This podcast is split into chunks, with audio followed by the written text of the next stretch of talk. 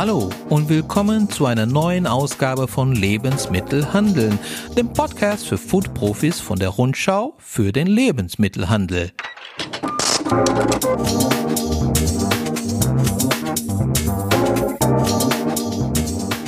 Mein Name ist Marcello Crescenti und ich bin der Chefredakteur dieser Fachzeitschrift für die Lebensmittelbranche, die es schon seit über 90 Jahren gibt. Jetzt auch als Podcast. Heute spreche ich mit Bela Claudius Seebach. Er ist Mitgründer des Gewürz-Startups Just Spices und wir tauschen uns so ungefähr einmal im Monat über relevante Themen der Branche aus. Diesmal geht unser Gespräch über die Auswirkungen des Lockdown Light für Handel und Industrie. Der Außendienst muss teilweise schon wieder draußen bleiben. Es geht aber auch um Food Startups, E-Commerce und Lebensmittellieferung per Drohne. Aber zunächst einmal, hi Bela, wie geht's dir? Hallo lieber Marcello, ich freue mich, wieder dabei sein zu dürfen. Sehr cool. Bela, diesmal wollen wir über ein paar Nachrichten reden, die die Branche bewegen. Zunächst einmal ganz klar das Thema Lockdown Light. Erzähl doch mal, wie verändert sich die Lage für euch? Wie sieht es mit dem Außendienst aus? Und was hörst du so aus dem Handel? Hm. Ja, verrückt, ne? Man hat irgendwie es geahnt, dass es wiederkommt. Man hat sich darauf vorbereitet und dennoch war es auf einmal wieder da als, ähm, als ob man nichts geahnt hätte, ist vielleicht ein bisschen übertrieben gesagt, aber ja, ähm, betreffend tut's uns auf jeden Fall. Ne? Also wir sind gerade überlegen, wie geht's weiter. Wir haben alle Szenarien uns vorbereitet. Außendienst ist ein großes Thema. Ähm, wie ja viele wissen, es gibt teilweise Versuchs Besuchsverbote, teilweise wird wieder gesagt, bitte kommt. Äh, mal gucken, wie das nächsten Wochen ist, äh, wie sich das entwickelt, weil das große Weihnachtsgeschäft steht vor uns. Ne? Regale müssen voll sein, stärkste Zeit überhaupt. Ähm, ich glaube, sonst persönlich oder beruflich bei uns bei Just Spices geht's. Wir sind nie komplett zurück ins Office reingegangen. Das heißt, wir äh, haben die Infrastruktur so gelassen. Die Leute sind generell oder die Mitarbeiter darauf vorbereitet. Sie wissen, wie man ähm, arbeitet, wie man kommuniziert. Mm, es es ist einfacher gewesen als der erste Lockdown und äh, man hat auf jeden Fall kein großes Bauchkrummeln bei der ganzen Sache, weil wir wissen, es hat damals funktioniert und es funktioniert jetzt auch weiter. Aber große Herausforderung, die stärkste Geschäfts, ja, äh, stärkste Zeit im Geschäft, ne, im Jahr. Tja, die Mission ist tatsächlich rettet Weihnachten und damit auch rettet das Weihnachtsgeschäft. Wobei ich glaube, dass man sich nicht wirklich um den Lebensmittelhandel Sorgen machen muss. Natürlich ist es wieder eine stressige Zeit, aber die Branche wird weiter boomen wie bisher, oder? Was meinst du? Total. Also ich glaube, der Handel, äh, der hat es einmal bewiesen, dass er es kann. Der wird es zweite Mal beweisen, dass er es kann. Man hört ja schon wieder, das Klopapiergeschäft geht wieder hoch. Ähm, aber diesmal gibt es schon wieder Regeln. Also ich mache mir wirklich um den Handel wenig Sorgen. Also die wissen, wie, wie man zu mach, äh, wie man das zu machen ist. Wo man sich vielleicht wirklich Sorgen machen muss, ist der Rest des Handels. Ne? Also das ist äh, könnte, könnte nach hinten raus wirklich böse enden. Tja, das werden wir sehen. Man kann jetzt wieder auf jeden Fall annehmen, dass der Onlinehandel wieder floriert, dass die Leute mehr online einkaufen. Und es ist witzig zu sehen, ich meine, es gibt gerade Studien für alles. Es gibt Studien, die sagen, dass der Lebensmittelkauf übers Internet auch nach Corona bleibt.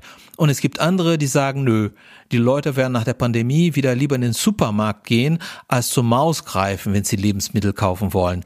Wie siehst du das eigentlich? Boah, also ich, man sieht ja, wenn man so ins europäische Ausland geht, wir gehören da eher zum Mittelfeld. Ähm, es gibt andere Länder, da wird viel mehr online geshoppt, auch Lebensmittel. Ähm, ich glaube, es ist eine, eine gute Alternative, gerade in der Welt, wo auch beide Leute arbeiten. Ne? Wer kauft dann klassisch ein? Es ist einfacher teilweise, mal was nach Hause zu bestellen, wenn beide länger arbeiten müssen oder wie auch immer. Ähm, ich glaube auf jeden Fall, dass da noch viel Potenzial ist, aber ich glaube nicht, wie manche gesagt haben, das eine stirbt aus oder, oder das nimmt Überhand. Das klar. Also ich kann es mir am besten Willen nicht vorstellen. Wunder dich nicht so ein bisschen als Startup-Gründer und auch als Kenner der, der Szene, dass es nicht mehr Startups in diesem Bereich gibt. Es gibt zwar ein paar, aber die großen dominieren ja doch. Äh, Rewe zum Beispiel ist mit seinem Lieferdienst total dominant und beim Startup Picnic ist ja die Edeka stark eingestiegen. Sollte es nicht mehr A-Food-Startups geben oder ist der Markt so knallhart, der Wettbewerb, dass es sich einfach nicht lohnt, da einzusteigen? Ich finde es schwierig, eine Meinung zu machen, woran das liegt. Man sieht natürlich, andere sind da irgendwie ähm, groß geworden. Hat gehört, was am Wochenende passiert ist mit Flaschenposten. Großer Logistiker, ne? äh, wurde von einem äh, mitgenommen. Ähm, von Edgar, genau. Ähm, was da natürlich so eine Sache ist, das ist ein riesiges Investment, die ganze Sache. Ne? Ich glaube, Rewe und Eder, die haben die Logistikzentren, die haben alles. Das ist ein riesiger Part in diesem Lieferding. Ähm, es geht nicht nur um Autos, dass es wohin gesetzt wird. Es geht da um ja, Ware, die vorhanden ist, um Liquiditätsthemen. Das als kleines Startup zu machen, ich glaube, da hat Flaschenpost einen wahnsinnigen Job gemacht, was sie da gemacht haben, was sie da aufgestellt haben. Aber ich glaube nicht, dass, dass das so, ja, ja, jetzt noch fünf Leute kommen können. Das geht einfach nicht. Das ist zu viel Kapitalaufwand. Also eine spannende Nachricht der letzten Tage Tage war, und das haben wir auch auf rundschau.de äh, gemeldet, dass ein Immobilieninvestor, Greenman, gerade kräftig in ein Tech-Unternehmen investiert, das mit Lebensmittellieferung per Drohne gerade experimentiert. Und zumindest laut Pressemitteilung ist das erste Pilotprojekt für einen Drohnenlieferservice in Deutschland schon für 2021 geplant, also schon fürs nächste Jahr. Kannst du dir das vorstellen? Würdest du auch per Drohne bestellen? Also jetzt so ein kleiner privater Hink. Ich äh, bin riesiger Drohnenfan. Mein Bruder hat, ähm, hat selber einen Drohnen-Startup. D-Drone heißt das. Da geht's, da geht's primär um Drohnenerkennung, also das, was eigentlich auch dafür gebraucht wird, irgendwann Infrastrukturen zu bauen. Ähm, ganz spannend. Also ich glaube an Drohnen. Ich glaube, das ist ein Riesenthema für die Zukunft. Ähm, ja, weil es auch so naheliegend ist. Sie können überall starten, überall landen. Mittlerweile haben sie auch, können sie ordentlich Gewicht mitpacken. Sie belasten nicht die Straßen. Also ich glaube, das ist ein logisches, äh, ein logischer Schritt, der kommen wird. Das bleibt ja mega spannend. Jetzt kommen wir aber ganz kurz wieder zurück zu Just Spices. Der Lockdown Light ist jetzt natürlich schon eine kleine Herausforderung für euch in dem Sinne, dass ihr gerade dabei seid, äh, ein neues Produkt zu launchen. Ja, wir wollten das eigentlich fast vor einem Jahr launchen. Da kam uns aber Corona dazwischen. Ähm, das haben wir dann verschoben. Und jetzt schon wieder. Jetzt schon wieder, aber diesmal gibt es keinen Weg zurück. Wir sind besser gewappnet denn je. Vielleicht brauchten wir auch die Zeit, um es noch besser zu machen, aber wir merken, die Rufe, wir haben das schon lange im Handel auch angeteasert, werden, äh, werden mehr, wann wir jetzt endlich rauskommen. Wir machen den nächsten Schritt. Wir kommen von unserer Gewürzmischung über äh, unsere In-Minutes, die Fixprodukte hin zu Salatdressings im Trockenbereich. Und da ähm, ja, differenzieren wir uns ganz äh, gewaltig zu anderen. Wir sind zum Beispiel, zum Beispiel nur Bio, es gibt keine Zuckerzusätze oder keine Hefeextrakte. Also genauso wie wir eigentlich unseren Anspruch auch bei In Minutes hatten. Mm, es geht einfach daher, dass die, da die bewusste Ernährung immer weiter im Vordergrund steht. Und ich glaube, ich hatte es dir schon mal privat erzählt. Für mich ist so eine komische, so eine komische Sache, dass in Salatdressings Zucker drin ist. Und wir haben gesagt, auf gar keinen Fall Zucker. Wenn ich schon zum Salat greife, ich bin jetzt nicht der größte Salat ist, aber ich esse schon mal gern Salat, dann möchte ich mir nicht mit dem Dressing versauen und da mir den Zucker reinpfeifen. Und das waren unsere, ja, unsere Herausforderungen, da etwas Tolles zu machen. Wir werden acht Produkte launchen, bisschen was Franciges, wie eine Bowl-Topping oder eine Bowl-Dressing, besser gesagt, bis hin aber auch zu den klassischen italienischen Kräutern. Ja, du hattest auch gesagt, dass die Einführung für Januar 2021 geplant ist. Aber äh, Planungssicherheit ist etwas, das man gerade nicht wirklich hat, oder?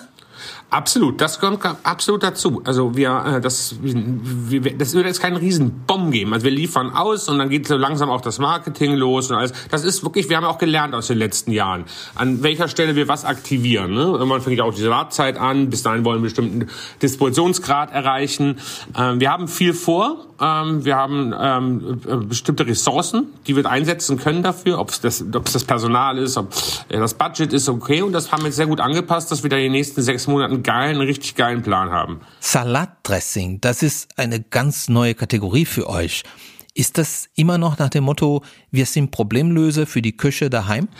Total, total. Das, das, haben, das haben wir echt, ähm, na gut, wir haben unsere Kompetenz darin aufgebaut. Ne? Ähm, warum wieder was Neues machen? Wir sind trocken, wir machen Gewürze, wir machen Gewürzmischungen, die Basis von einem Gedressing sind auch Gewürze. Das können wir, das haben wir gelernt. Die Kunden vertrauen uns auch, ne? Das wissen wir. Wir können nicht einfach sagen, wir machen auf einmal ja, äh, flüssig. Ich habe noch nie flüssig gemacht. Wie soll ich auf einmal flüssig machen? Wo habe ich die Kompetenz her? Das ist so unsere äh, Herangehensweise, wenn wir an neue Produktkategorien rangehen. Was können wir, was können wir verbessern auf dem Markt? Ist das denn eine Stärke von Startups? Ist das besonders wichtig, gerade in so einer Wachstumsphase, dass man sich auf das konzentriert, was man gut kann? Nicht verzetteln, höre ich da, ist so ein bisschen das Thema, ne? Ich würde sagen, das ist eins unserer größten Problematiken in den vergangenen Jahren gewesen und größten Erkenntnisse. Das Thema Fokus. Das wird immer so von vielen Leuten gesagt, aber ja, man sagt das dann auch mal, aber macht selber nicht. Also ich glaube, wenn es nach mir gegangen wäre, hätten wir heute schon ganz andere Produktkategorien, weil ich immer wieder gucke, was ist cool, was ist gut. Aber einer meiner Partner, der Ole, ähm, unser CMO, der ist so fokussiert. Der sagt, okay, wir machen das, was wir können und immer weiter in die Richtung. Der hat uns da uns auch getrieben in die Richtung, wo wir, äh, was auf jeden Fall ein ganz wichtiger äh, Teil davon ist. Weil ganz viele Startups machen irgendwo, wursteln die dann da links rum, da links rum und man hat nur eine begrenzte Menge an Ressourcen und die müssen gebündelt auf etwas sein. Ich glaube, wir waren zur richtigen Zeit, dass wir was Neues gemacht haben. Aber wir haben auch schon mal früher so zwei, drei kleine andere Sachen gemacht, die keiner mitbekommen. Hm, da war auch keine Crew-Love drauf. Ne? Also das, das, das wurde einfach hingeworfen, ja, lass uns mal ausprobieren. Und dann ist da nicht keine Dynamik reingekommen. Genau, das war dann einfach so ein Side-Project, wo einfach nicht alle dra draufhingen. Ne? Auf den Dosen oder auf den Mits hängt das ganze Team drauf. Da ist jeder, das ist das Ding, alle lieben es. Und dann, wir hatten das damals eine Gastronomielösung uns mal überlegt zu machen. Die hieß damals Falkensee. Das war eine ganz andere Form von der Dose. Und wir wollten einfach einen neuen Zweig aufbauen. Und wir haben einfach keinen Push, keinen Fokus drauf gemacht, sondern ja, das klappt schon irgendwie. Just Spice ist auch geklappt. Ja, wir haben es irgendwann eingestampft. Es war jetzt auch kein riesiger Kostenknaller. Aber da haben wir so richtig gemerkt, ohne Fokus funktioniert's nicht. Tja, manche Fehler sind unvermeidlich, aber auch sehr lehrreich. Aber sag mal, das ist doch nicht die letzte Kategorie, die Just Spices erobern will, oder? Ihr habt sicher noch was in der Pipeline, oder nicht? Du bist das. das hast du mich letztes Mal schon gefragt, wo du in Minutes, äh, wo wir in Minutes gelauncht haben, glaube ich. Also ähm, ja, aber du hast mir nichts gesagt. Äh, nichts gesagt. Diesmal werde ich wahrscheinlich auch nichts sagen. Aber sag mal so: Wir haben eine ganz schön große Pinnwand mit ganz schön vielen Themen drauf, wo ganz schön viel drüber nachgedacht wird. Aber ich glaube, für die nächste Zeit reicht's erstmal. Ähm, wir sind jetzt erstmal sehr stark beladen mit einem großen Themen. Da muss viel Kraft reingesetzt werden, Fokus drauf getrieben werden und vielleicht sehen wir uns 2022 wieder mit was Neuem. Alles klar, wir sind gespannt. Danke dir für das Gespräch, Bela. Ich habe mit Bela Claudius Seber gesprochen. Er ist Mitgründer des Gewürz-Startups Just Spices. Und das war Lebensmittelhandeln, der Podcast für Foodprofis der Rundschau für den Lebensmittelhandel. Danke, dass Sie dabei waren. Wir hören uns wieder nächste Woche. Bis dahin, mach es gut. Thank you.